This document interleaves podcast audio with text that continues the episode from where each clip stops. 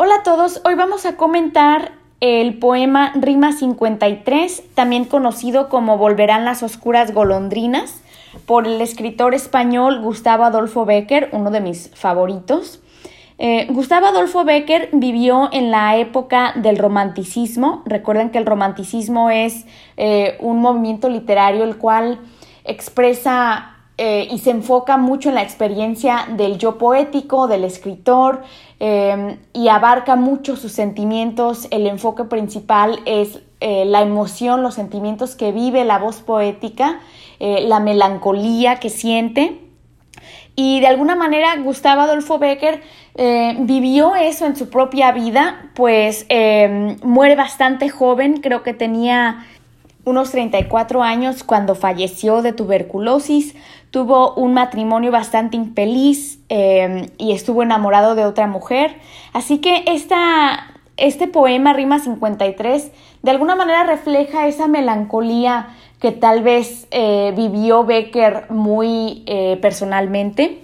Algunos de los recursos literarios que vamos a ver en este poema son eh, anáfora, hiperbatón, símil, elipsis, simbolismo, yuxtaposición, obviamente el enfoque del yo poético, así que esa es también parte del vocabulario que podemos emplear.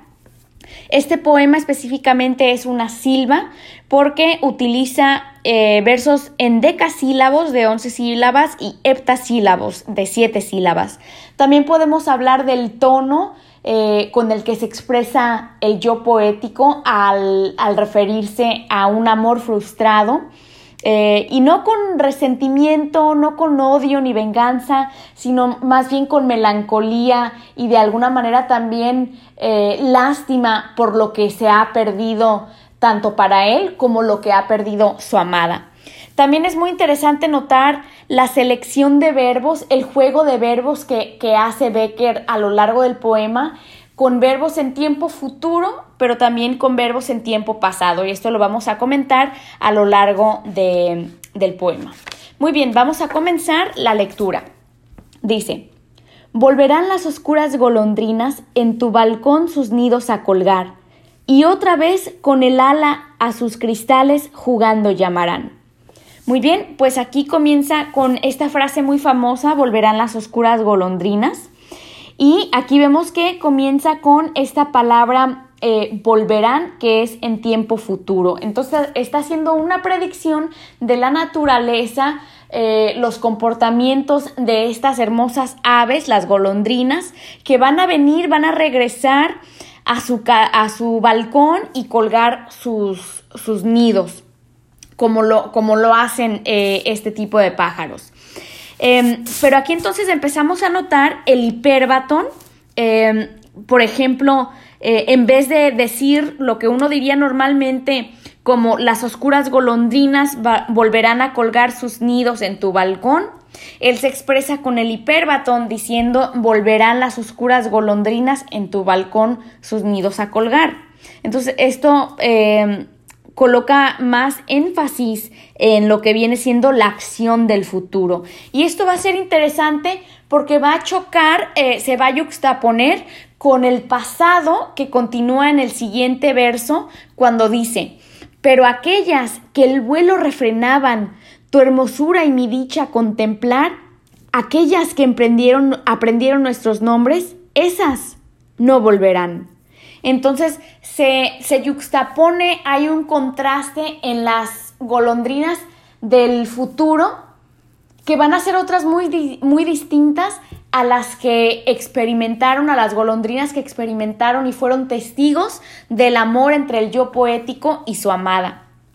Em, bien, entonces en el la segunda estrofa también vemos el hiperbatón que se enfoca en el verbo pasado refrenaban, em, que se contrasta con el, el, verbo en el tiempo futuro que vimos anteriormente, volverán, porque aquí está describiendo unas golondrinas que estaban muy familiarizados con los amantes que de hecho de alguna manera también personifica a estas golondrinas porque nos dice que estas golondrinas se detenían, detenían su vuelo para contemplar la hermosura de la amada, que seguramente sería una mujer muy hermosa, y que también observaban la dicha, la felicidad del yo poético. Y vemos que dice mi dicha a contemplar. Entonces vemos aquí el cambio de palabras, eh, de estructura, para enfatizar ese verbo en tiempo pasado. Y luego dice, eh, nuevamente personificando a, las, a estas golondrinas, dice, aquellas que aprendieron nuestros nombres. Obviamente las golondrinas no aprenden los nombres, pero aquí les da una cualidad humana porque enfatiza cómo la naturaleza fue testigo de el amor, de las emociones del, del autor, del yo poético, y que es una característica del romanticismo. Y luego dice, esas y vemos un elipsis, no volverán. Y el elipsis enfatiza estas golondrinas eh, que fueron parte de su pasado y vuelve al futuro, esas no volverán. O sea, ellas jamás van a regresar, jamás habrá ya estos testigos de su amor porque ha llegado a un final. Y vemos que también utiliza un símbolo de exclamación para enfatizar la emoción eh, que siente al recordar este pasado. Continúa diciendo, volverán las tupidas madreselvas de tu jardín las tapias a escalar, y otra vez a la tarde, aún más hermosas, sus flores se abrirán. Entonces aquí vemos eh, la primera instancia donde se emplea la anáfora eh, que se repite en el la primera estrofa, volverán, y ahora en la tercera estrofa también vemos volverán. Entonces va em, enfatizando este elemento futuro de algo cíclico que ocurre en la naturaleza. las golondrinas regresan y se van.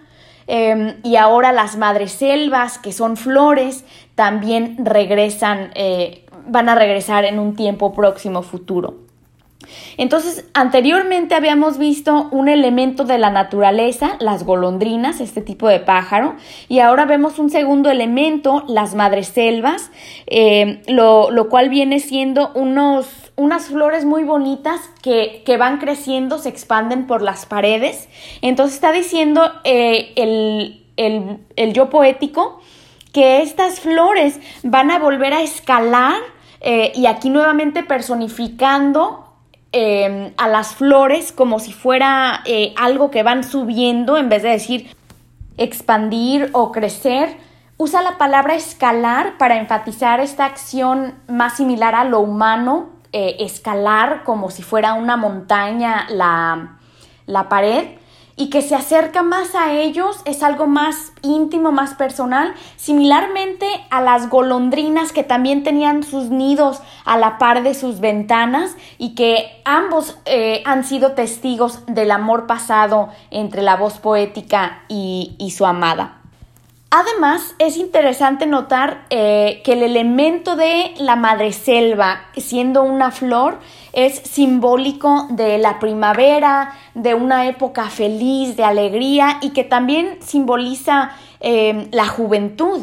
Así que, de alguna manera, estas madreselvas y también, y también podemos hablar de las golondrinas como símbolos eh, de la primavera, como símbolos de el amor que alguna vez gozaron eh, los personajes de este poema.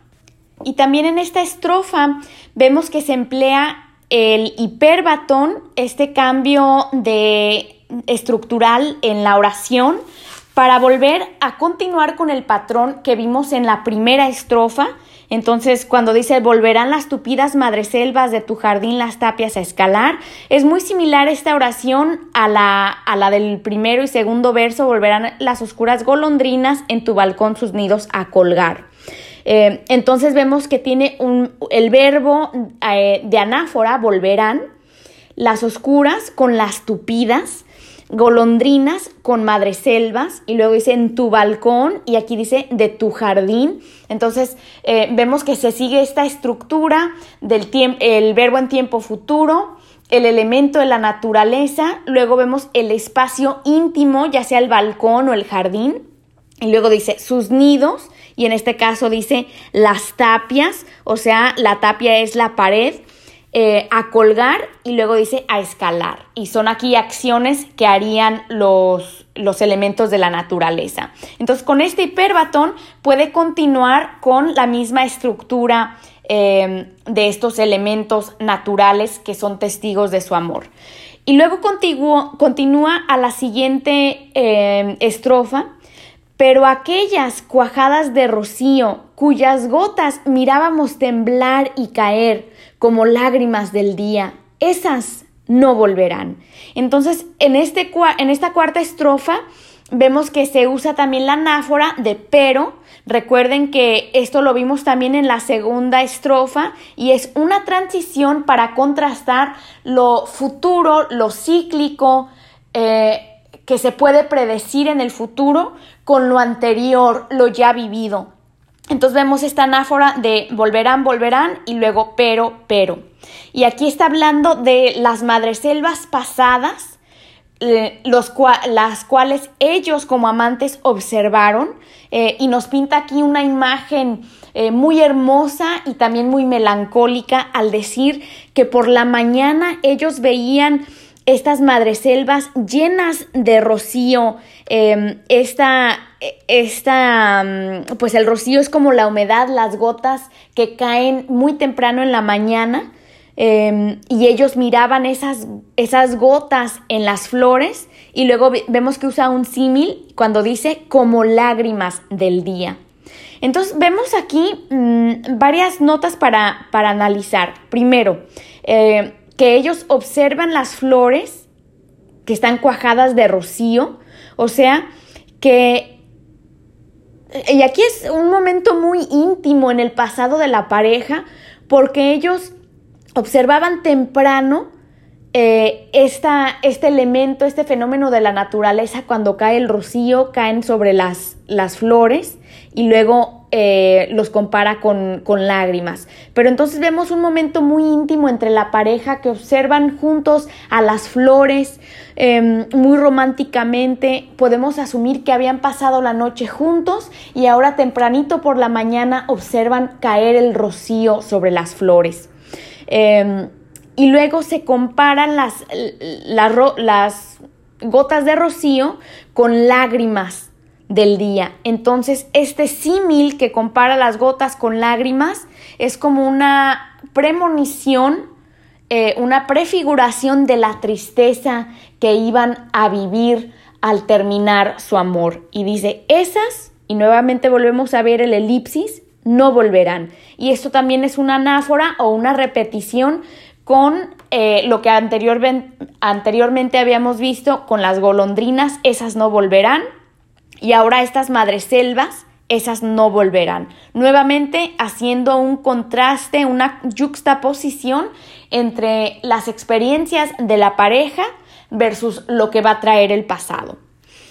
Eh, muy bien, continuamos y dicen, volverán del amor en tus oídos las palabras ardientes a sonar. Tu corazón de su profundo sueño tal vez despertará entonces aquí en esta siguiente estrofa, que es la quinta estrofa, ahora se acerca a algo más personal y más íntimo, ahora se acerca a la amada, a su exnovia. Y dice, volverán del amor en tus oídos las palabras ardientes a sonar. Aquí también vemos un hiperbatón que mantiene la misma estructura de las golondrinas, de las madreselvas, y ahora no es un elemento de la naturaleza, ahora es un futuro pretendiente, un futuro amante que va a llegar seguramente a decirle palabras hermosas a sus oídos. Y dice palabras ardientes. Y ardientes pues se conecta con algo apasionado. Em, entonces la amada seguramente va a volver a amar. Dice, tu corazón de su profundo sueño tal vez despertará. despertará. Entonces aquí vemos directamente un apóstrofe, se dirige a la, a la ex amada, a su exnovia, y le está, está teniendo una conversación muy honesta con ella. Seguramente tu corazón, y esto podría ser una metonimia, el corazón como representante de los sentimientos eh, del ser humano, dice, tu corazón de su profundo sueño tal vez despertará. Y también personifica el corazón porque el corazón no duerme, de hecho el corazón está latiendo todo el tiempo, pero lo personifica al decir que su profundo, que va a despertar de un sueño profundo, eh, haciendo referencia a los sentimientos, que los sentimientos tal vez tuvieron un profundo sueño y esto puede ser equivalente al periodo de tiempo que ella estuvo sin amar después de romper su relación con la voz poética eh, y ahora va a despertar em, y aquí hablando obviamente personificando al corazón porque va a volver a amar después de haber descansado, después de haber tenido un lapso sin amar. Y luego la última estrofa y mi favorita dice, pero mudo y absorto y de rodillas, como se adora a Dios ante su altar, como yo te he querido, desengáñate, así no te querrán. Hasta me dan, em, se me enchina la piel que alguien te diga estas palabras tan hermosas, la voz poética hace una declaración honesta del amor que había sentido por la amada y presume que nadie va a volverla a amar como él la ha amado. Y muy importante aquí entonces analizar los recursos literarios, que son varios al emplear en esta, en este bello, en esta bella estrofa. Dice, pero mudo y absorto y de rodillas. Entonces vemos que aquí usa el polisíndeton para enfatizar cada acción mudo y absorto y de rodillas. Entonces vemos, eh, aparte del polisíndeton que enfatiza, vemos también que enumera las acciones que él hace ante su amada. Está mudo, eh, callado, sin decir palabras. Está absorto, o sea, como hipnotizado por su belleza y por el amor que él siente hacia, ella. Y está de rodillas, hincado a, ante su amada. Y pensemos que esta es una imagen que nos pinta la voz poética para crear una escena de la gran devoción que él siente o sentía para ella. Y luego usa un símil al decir como se, adora, como se adora a Dios ante su altar. Entonces el símil se emplea aquí para comparar la devoción, la adoración que él le da a su amada con la adoración que se le hace a Dios. O sea, casi sería hasta algo blasfemo decir como se adora a Dios, yo te adoré, ¿verdad? Entonces, el, nivel de profundo amor y devoción que él sentía hacia ella. Y luego dice, como yo te he querido, y aquí es muy significante ver eh, la selección de verbos, que es el pretérito compuesto, te he querido, y esto eh, se, enfatiza que fue una, una acción ocurrida por un periodo de tiempo en el pasado y que ha concluido. Entonces, tristemente, este amor profundo ya no existe, es cosa del pasado. Y por eso vemos aquí el último elipsis para enfatizar, para hacer pensar a la amada que ese amor ya no existe, ya llegó a un final. Entonces hace una pausa marcada para enfatizar ese amor y luego dice, desengáñate. Y aquí está usando un verbo en el imperativo, le está dando básicamente una orden a ella, diciéndole que no se haga ilusiones, que, que sea honesta consigo misma y se dé cuenta que así no te querrán.